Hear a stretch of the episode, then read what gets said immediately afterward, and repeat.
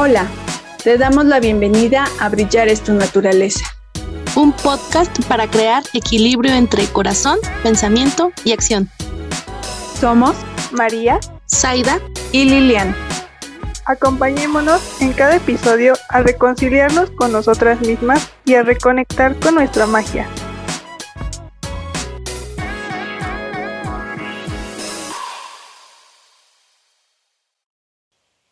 Te damos la bienvenida a Brillar es tu naturaleza, un espacio para reconciliarte contigo y reconectar con tu magia. Acompáñanos a crear equilibrio entre corazón, pensamiento y acción. Te damos la bienvenida a nuestro primer episodio. Es un gusto para nosotras poder compartir este podcast contigo. Aquí nos encontramos Lilian, María y Zaida. Y el día de hoy estaremos hablando de cómo identificas cuando estás en desconexión contigo.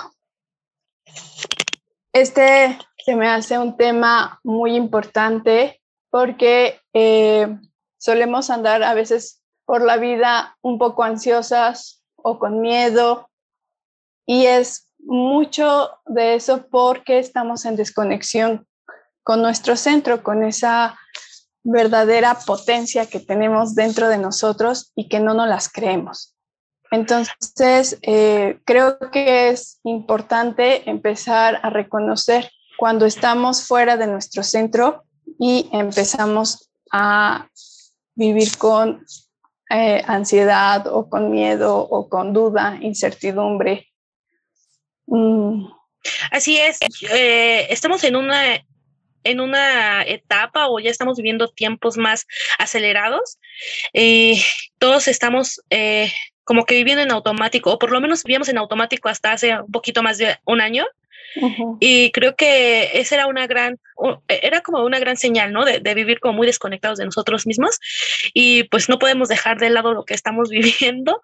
Creo que la, las circunstancias eh, como le quieran llamar, energéticas, este, sanitarias, uh, no sé, eh, de la misma naturaleza, nos han, nos han hecho eh, encerrarnos para comenzar a, a, conectar con nosotros mismos, ¿no? Entonces, una, una de las grandes eh, enseñanzas que estamos viviendo en la actualidad precisamente es eso, dejar de vivir en automático o empezar a dejar de vivir en automático.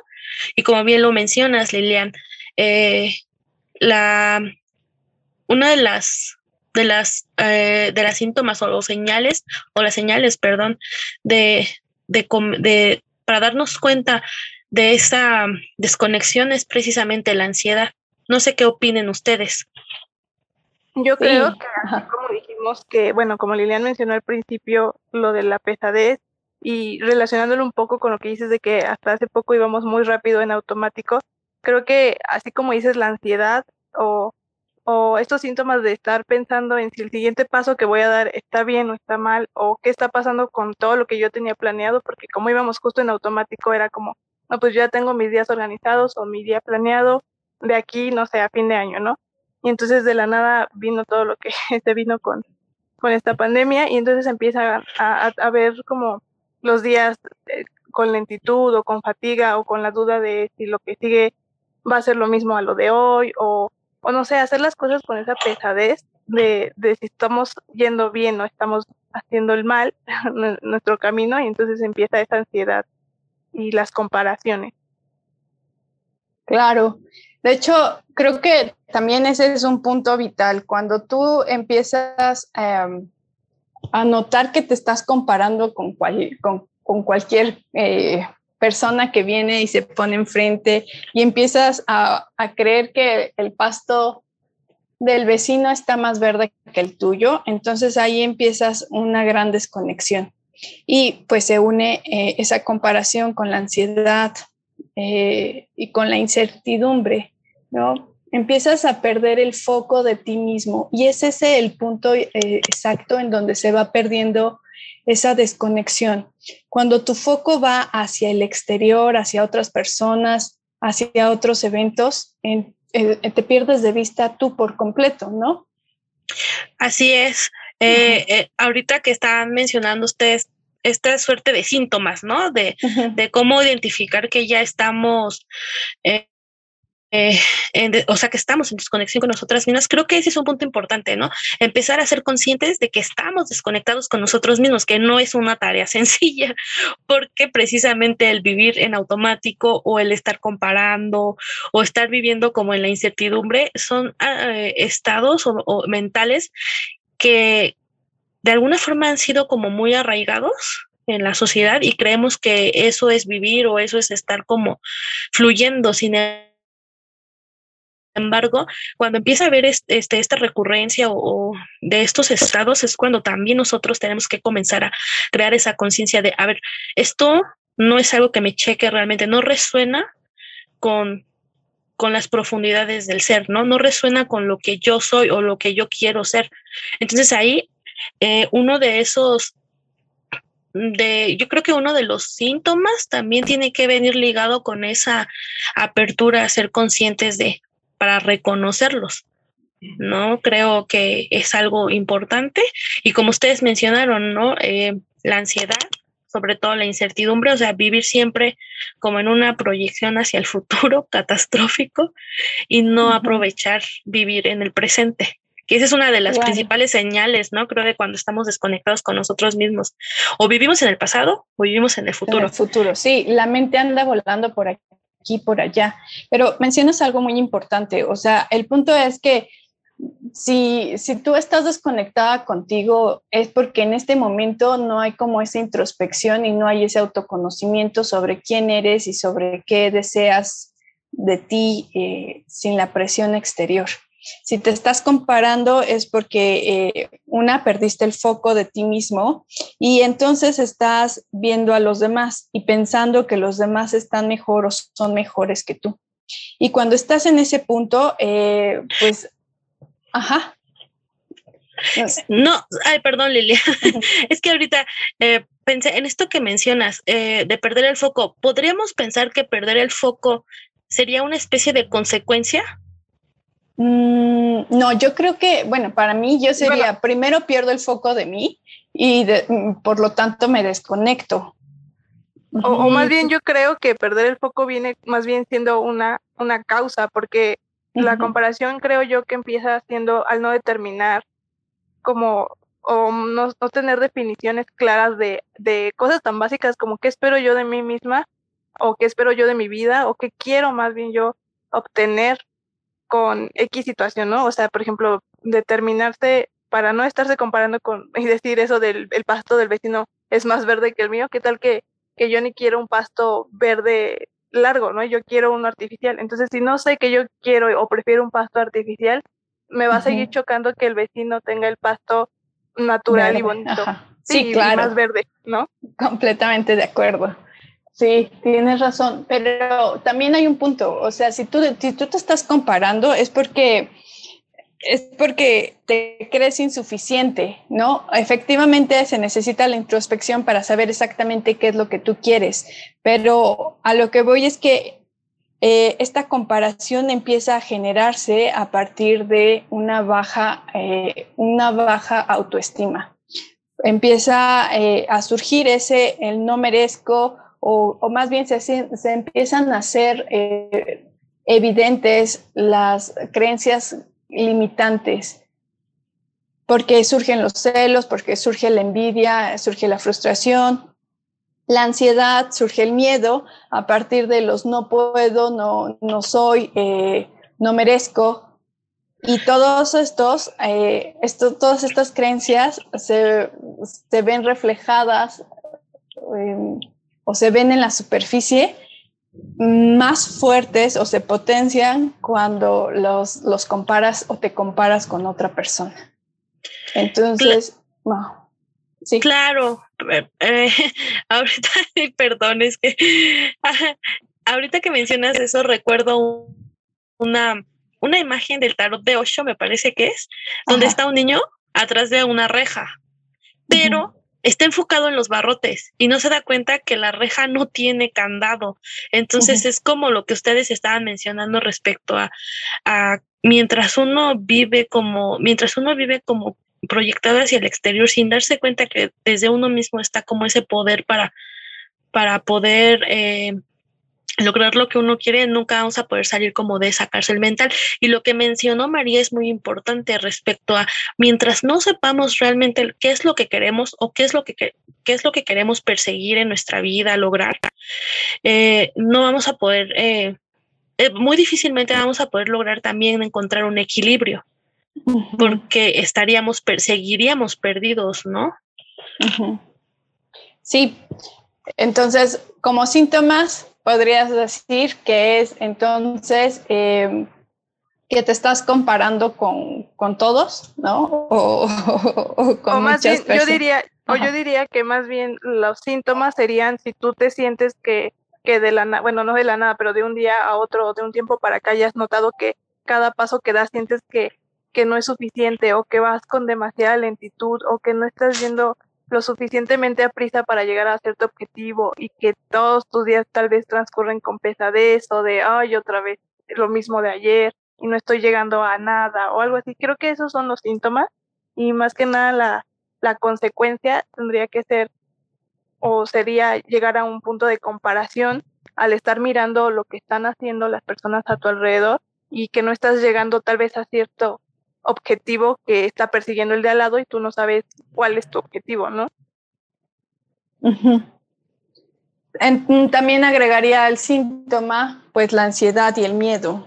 Eh, también mencionó Saida uno muy importante, eh, que es no estar eh, como en el presente, está tu mente volando en el pasado o en el futuro. Eso quiere decir que en el momento presente no estás. Tu energía no está aquí. Así es, este, en ese sentido, como mencionan ustedes muy acertadamente, y creo que eh, esto último, ¿no? Sobre la ansiedad, eh, uno de los síntomas también muy evidentes es eso, como lo mencionaste también, Lilian, vivir siempre en el pasado o en el futuro, vivir siempre pensando en en los acontecimientos que me dañaron, porque son los que más recordamos, el pasado que nos dejó cicatrices. Y luego de repente no me gusta mi presente y lo evado, siempre proyectándome hacia un futuro catastrófico. Entonces, ¿qué pasa? Al estar viviendo entre el pasado y el futuro, no, no vivo en el presente y al no vivir en el presente, no estoy que cada día eh, que cada día alcanzo, ¿no? Así sean muy pequeños, pero cada día estoy segura que todos, todos hacemos algo que nos que nos mm, permite subir un poquito más eh, un nivel, ¿no? en, este, en este camino que, que llamamos vida. Y al estar viviendo en ansiedad y en esa proyección de desconexión con nosotros mismos, no nos damos cuenta que incluso si tengo problemas de depresión, el despertarme un día y decir, voy a levantarme de la cama y poner mi mejor cara, eso ya es un gran logro, porque estás, estás tú mismo saliendo de ese estado, ¿no? Y creo que al vivir como en esa desconexión, pues obviamente nos perdemos de estar celebrando esos momentos. Y hace poco también lo mencionamos, lo comentaste, Lilian, eh, eh, aprender a celebrar. Sí. Cada logro. Sí, entonces más bien ahí sería el momento de preguntar, eh, María, ¿qué estaría, eh, qué consejo daría María también a ti misma para empezar a salir de este, de este momento de estancamiento, de este momento de ansiedad, para volver a conectar contigo? Mm, creo que, es una muy excelente pregunta porque si retomamos lo del el conocimiento, o más bien el autoconocimiento y la determinación de, de las definiciones de lo que nosotros como individuos buscamos, creo que si tengo conocimiento, tengo la libertad de ser un ser auténtico, ¿no? Entonces creo que algo que, que yo me aconsejo o utilizo como herramienta es la escritura. Entonces, el determinar mis propias definiciones de algo como cuáles son mis metas para entonces no estar volteando a ver las metas del de al lado y, y poder celebrar con el de al lado que esté llegando a sus metas y identificar que yo no tengo por qué ir al mismo camino que él, porque entonces ya sabría cuál es el mío, ¿no? Y viene en todos los aspectos, o sea, qué busco yo como eh, en mi persona para entregarlo a los demás, ¿no? Eh, ¿Qué busco yo, no sé, de una pareja, ¿no? O para mí, ¿cuál es mi definición de amor, ¿no? Y entonces, en base a eso, ¿cuál es mi definición de entonces tener una pareja? O de una amistad, así de simple, ¿no? Que para mí, ¿qué es un amigo? Y entonces saber si quienes me rodean están siendo mis amigos o si yo estoy siendo amiga, ¿no? Entonces es como identificar esos pequeños, no sé, esas pequeñas cosas que podrían parecer que ya vienen implícitas o que ya deberías de saber qué, qué, qué es o qué son, pero si uno mismo no les pone cara o no les pone una descripción, no vas a saber si, si está recibiendo lo que espera recibir o lo que realmente debe de saberse merecedor de recibir. Claro, lo cierto es que, por ejemplo, eh, de un tiempo a o sea, van cambiando todos nuestros gustos, nuestras creencias. Y, y, llega el momento en que quizás sean las crisis y es, es el momento de reestructurar y volver a crear nuevas bases. Y estas nuevas bases van a ser con un nuevo autoconocimiento, ¿no? O, o van a ser em, creación del, del, autoconocimiento. Entonces, como dices, sí, voy a, voy a, vas a escribir todo aquello eh, que tú consideras que sí es tuyo, que, realmente es algo que te resuena, que, es algo que cuando piensas en ello te hace vibrar alto en el sentido de, ah, yo pienso que esto es el amor y, este, y este concepto, este me hace sentir bien. Em, yo pienso que el éxito es esto, entonces esto sí me hace sentir bien, ¿no? Se quita la presión de mi pecho, se quita la tensión de mi espalda. Entonces, empezar a, crear esas nuevas bases con las que tú te sientes eh, conectado y, resonante. Entonces, se me hace muy buen ejercicio el que tú nos acabas de dar. Eh, ponerse en lápiz y papel, creo que para mí también es uno de los eh, ejercicios más eh, que me han ayudado mucho. Eh, creo que es una forma de ver mucho más claro la perspectiva que tenemos. Mm, Zaida, tú cuéntame, ¿qué le diría Zaida a Zaida para volver a conectar consigo misma? Bueno, como bien menciona María, es una pregunta interesante eh, aparentemente es una pregunta sencilla, pero tiene una gran profundidad, la verdad.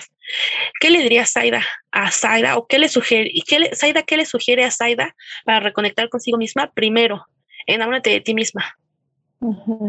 Reconoce tu valor, abraza tus locuras, abraza a esa niña interna y dile, todo está bien, todo está bien no hay necesidad de sobreprotección y al contrario, aventúrate a vivir la vida, ¿no? Reconoce todos los sueños que te hacen eh, despertar con esa ilusión y empieza a trabajar en ellos. Eso es lo que yo le sugeriría a Zaida. Y otro de los de las recomendaciones que Zaida le sugiere a Zaida es que cuando está ansiosa, respire. Se siente y respire profundamente porque al inhalar estás reconociendo que estás vivo. Entonces, esa es una de las grandes, grandes enseñanzas que he tenido sobre eh, durante estos procesos, ¿no? Reconectar a través de la respiración, porque la respiración es vida. Entonces, en el momento en el que uno empieza a conectarse a través de a reconectarse y a reconocer que está vivo en procesos o en periodos de ansiedad, es muy importante. Entonces, además de la escritura, como ustedes bien lo han mencionado, a mí me, me, ha funcionado sobre todo eh, los ejercicios de respiración. Eso es lo que yo le sugeriría a Zaira misma. Muy bien, sí, completamente está muy de acuerdo. Bonito, creo que eso está muy bonito porque justamente la respiración te vuelve a anclar a, la aquí y a la hora, que es lo que estábamos diciendo que es un síntoma de, de la desconexión, ¿no? Y respirando justo te ancla a, a, estar aquí ¿no? y tu mente no se va ni al pasado, ni se vuela a situaciones futuras que ni al caso existen todavía, ¿no? Entonces creo que, creo que esa, ese, ese, ejercicio está muy bonito, Zaida. Y lo que dijiste sobre reconocer tus sueños también se me hace muy bonito porque siento que va un poco enlazado a lo que dije, porque siento que es como ok, reconozco yo mis sueños y, y no menosprecio los de, los de la persona de al lado, es más, felicidades, pero ok, reconozco los míos, los celebro, los acepto y voy por ellos, ¿no? Y no los hago menos porque no se parecen a los de alguien más, ¿no? Entonces creo Así que es. está muy, muy bonito lo que, lo que dijiste también. Creo que es muy importante ambos porque al final de cuentas respiras, te das cuenta de que estás tú aquí, que eres tú y que eh, vuelves a, colocar tu enfoque hacia lo que quieres. Cuando reconoces ese sueño, lo que vas a dirigir tu energía, entonces vuelves a conectar contigo, porque entonces ya vas a dar a, ti mismo esa indicación de hacia dónde dirigir, qué pasos vas a dar. El día de hoy vas a tener la, em, la decisión de hacer algo para ti, para cumplir esos sueños. Entonces, al final de cuentas, tener ese autoconocimiento de lo que quieres y tener esa, em, esa capacidad de volver a anclarte al presente es lo que te va a llevar a dar eh, eh, pasos hacia acciones congruentes de tus sueños. Claro. para mí, yo creo que em, yo le diría a Lilian, eh, vuelve, confía en ti. A mí algo que me costó mucho fue eso, eh, la verdad es que no entendía qué, se podía hacer para confiar en mí y conectar con esas capacidades o esas habilidades que tenía, ¿no? entonces encontré este ejercicio de celebrarme, de empezar a celebrar cada uno de esos pequeños avances que podía tener en el día y de tomarme el tiempo en la noche de hacer esa lista de me celebro porque el día de hoy avancé en tal, eh, porque hoy hice esto, porque eh, hoy lo logré, me felicitaba, literalmente yo me felicité y, lo hice. entendí que la validación para, para hacer y ser me la tengo que dar yo misma, no va a venir del exterior. Aunque otras personas pudieran decirme, tú eres inteligente o etc., al final no lo podía creer porque no estaba integrado en mí. Entonces, cuando empecé yo a misma a, celebrarme, a felicitarme, a, poder ver eh, los avances que tenía, no sé, todo, todo lo que yo estaba haciendo, entonces mi foco regresó a mí y entendí que yo era quien me estaba validando y se sintió tan bien em, esa energía que volví a darme yo misma, eh, esa luz que pude yo poder, eh, que pude observar de mí misma. Así que ese sería mi consejo. Em, en realidad me hubiera podido, eh, me hubiera encantado hacer este, este ejercicio desde los 15 años. creo, que hubiera, creo que hubiera cambiado toda mi vida si hubiera sabido este ejercicio. Pero bueno, la época, la, este, pues época más terrible. sí, claro. Pero bueno, entonces creo que en realidad funciona mucho este, este ejercicio y como, como lo digo, em, al final te das cuenta que creer en ti comienza en el hecho de reconocerte a ti mismo como, como ese ser maravilloso que eres. Mm. Claro, y así darle la validación a uno mismo de la persona que es. Y creo que como lo decía, es el conocimiento te da ese poder de ser tuyo auténtico y, y es un gran poder el poder experimentar esa autenticidad y dejarla expresar en, en, la persona, en las personas únicas que somos cada uno de nosotros.